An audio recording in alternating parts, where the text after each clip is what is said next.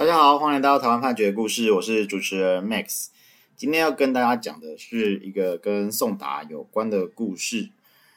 呃，送达就是法院的文书去送到呃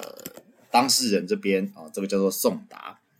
那故事的主角是小林啊，小林说呢，他这个常年在国外念书工作，然后为了方便呃在台湾处理一些事情。所以呢，就把印章交给阿哲来保管。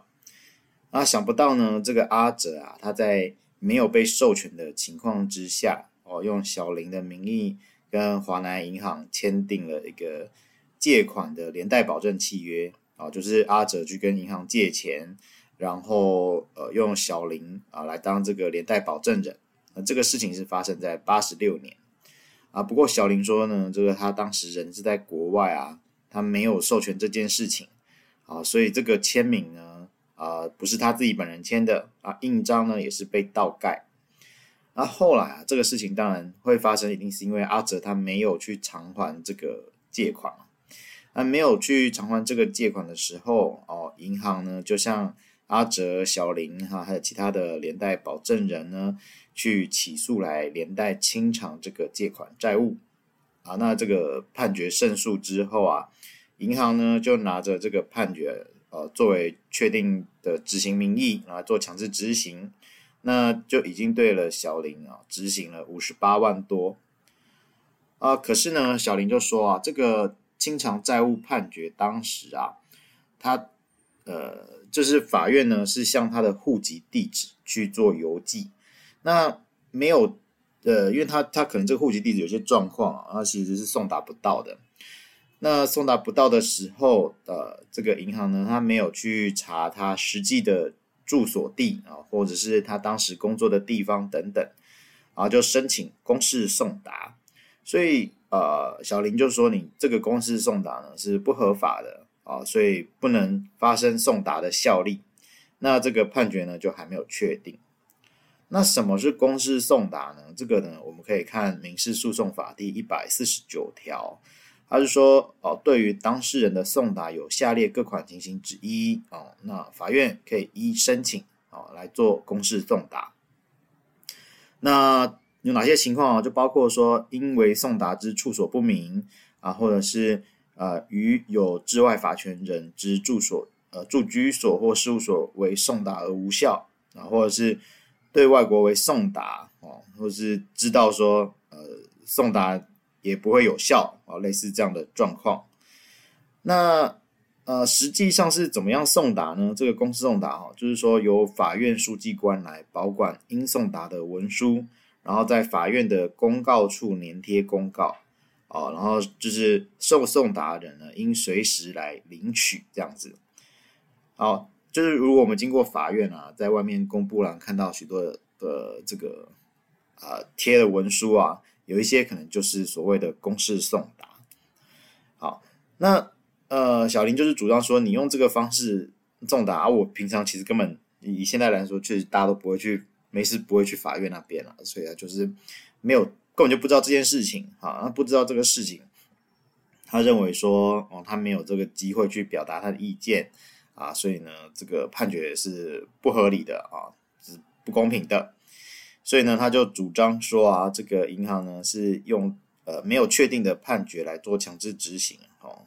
是不当得利。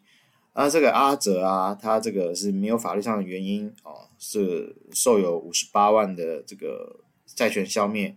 也是有不当得利啊，所以就依照一百七十九条不当得利规定来请求返还。那一百七十九条不当得利规定，我们先前也有提过，我们就再看一下条文啊，就是说无法律上之原因而受利益致他人受损害者，啊，应返还其利益啊，虽有法律上之原因而后已不存在者一统。那在这边呢，就是小林就是主张说，这个银行还有阿哲啊，他们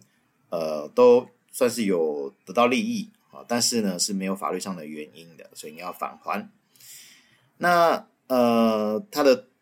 他告的人呢，就是告银行跟阿哲嘛，吼。那银行的部分他是这样说，就是说，呃，这个八十六年的这个借款啊，最早其实是从八十三年啊，这个阿哲有提出贷款九百三十万啊，那后来呢，是在八十五年六月的时候，有提出一个更换保证人的申请。那呃，在当天呢，小林其实是有亲自来办理印鉴卡，还有授信约定书。那在八十五年的约定书上有亲自签名、盖上印鉴章等等的。所以银行就说：“小李，你确实知道哦，你要当这个年代保证人。那你说八十六年的印章是无权倒盖啊？这个你要负举证责任。好，那况且哦，就算是有这样的状况，因因为他只要核对印鉴是否真正就可以了啊，所以他认为说，呃，就算是被倒盖了，我也不可能知道啦。好，那你还是要负保证的责任。”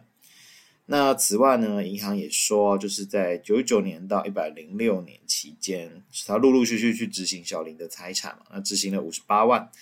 那小林呢，没有去声明异议啊，那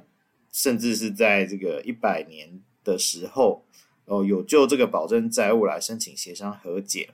所以，呃，你这么长的时间，其实你都知道这个状况啊，那你现在才要争执，是他觉得是不合理的。那阿哲的部分啊，就实际借了钱，然后这个没有还的这个阿哲呢，啊，他就完全没有到场啊，也没有做任何的陈述，这样子。那法院呢，啊，他是如何来判断啊？他就是说，这个清偿债务的判决书哦，他是先向小林的户籍地址去送达，然后没有送达成功，然后才去做公示送达，啊，这个是有相关记录的。那所以呢，呃，他是说依照实务见解啊，在没有经过这个再审程序啊，把这个判决废弃之前呢，啊，那其实是没有办法去争执说这个公示送达的效力。那所以其实我们常常有一些状况，就是说你没有住在自己户籍地址，那有时候会有这样的风险，就是说，呃，送到你的户籍地，但是你户籍地没有人可以帮你收，那。就会有一些文件你漏掉了，那漏掉了可能呃，因为法院上可能就是用这个呃 公示送达的方式去进行，那公示送达其实你就更不太可能收到了。那再来呢，法院就是说这个清偿债务的判决既然已经确定啊，发生了既判力跟执行力啊，那在废弃之前哦。然后就是大家都应该受到这个确定判决既判力的拘束啊，不可以说哈这个判决啊，它在这个做成之前你可以提出，然后没有提出的这些争执的事项啊，包括说这个签名是伪签啊，印章是伪盖啊啊，类似这样的事情啊，不能够重新再拿来讲啊，不然的话我们这个法院的判决呃就等于是白做了这样子。所以，呃，小林呢就应该受到这个确定判决既判力的拘束。那你现在才在说这个保证债权啊不存在啊，是行不通的啦，哈、那虽然小林呢他在呃诉讼程序当中有申请呃传唤阿哲来进行调查证据，然后甚至要申请笔迹鉴定等等啊，但法院觉得说都不影响啊，所以就不去调查了。那但是呢，啊、呃，这个。如果说，呃，阿哲的这个债务啊，他确实是，呃，小林等于帮他，因为连带保证的关系帮他付了，那这个债务呢，是会移转到小林啊，就是小林在他代偿的这个金额的限度之内啊，他其实是会承受这个借款债权，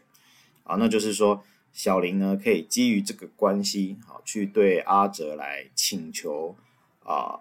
把这个债务还还给他。对他来清偿啊，所以法院最后呢就判决说，就是小林对银行这边的请求是败诉的啊，但是对阿哲这边的请求是胜诉的。那我们今天取材的故事是台湾高等法院一百一十一年度上字第八四四号的民事判决。我每周一会更新，欢迎大家有意见可以回馈给我们，或是告诉我们你们想听的主题，让我们来来听判决里的故事。我们下周再会。